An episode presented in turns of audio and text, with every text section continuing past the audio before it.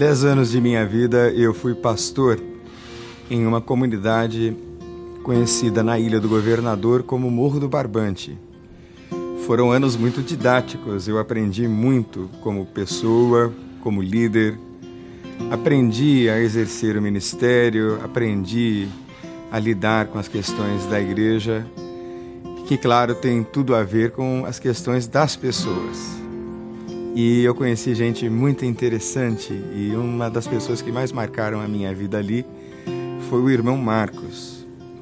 E a história do irmão Marcos é muito interessante porque ele era um motorista de caminhão que fazia entregas pela Rocinha e ele já saía calibrado com 600 ml de pinga coquinho que ele sorvia às 6 horas da manhã era o seu café da manhã. E ele bebia muito e era um nordestino arretado, nervosíssimo, brigão, forte. Bebia, fumava e dirigia um caminhão carregado de encomendas e entregas.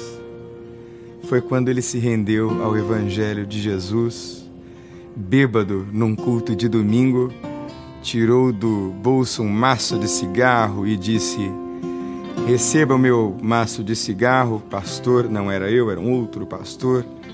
E ele disse: A partir de hoje, eu sou um crente em Jesus Cristo. A mudança dele nesse sentido foi radical, imediata. Ele nunca mais bebeu e nunca mais fumou. O irmão Marcos mal sabia ler e foi a minha esposa que o ajudou na alfabetização e ele guardava no coração uma gratidão muito profunda a ela que nas salas tão singelas daquela igreja fez com que ele abrisse os olhos para um novo mundo através da leitura. Ele tinha muito orgulho de ler algumas passagens bíblicas muito pausadas, com alguma dificuldade nos cultos de domingo à noite.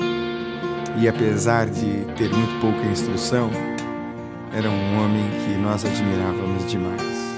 Ele era dotado de várias habilidades. Ele fez para nossa igreja e mais particularmente a mim um púlpito, uma plataforma onde eu apoiava a minha Bíblia em madeira trabalhada, que ele trabalhou dentro da sua própria casa foi um trabalho de arte. Foi uma obra maravilhosa que ele realizou. Mas Deus decidiu levar o irmão Marcos. Ele foi.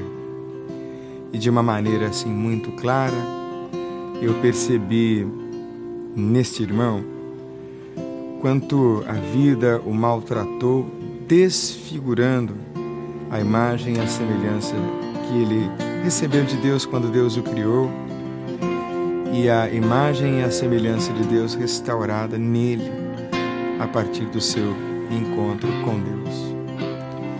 A Bíblia diz que aqueles que estão em Cristo e que se encontram com Deus são uma nova criação. Eu espero que o melhor de Deus e o melhor em você, que é humano, se manifeste aconteça aqui e agora, hoje, para a vida de alguém, no nome de Jesus.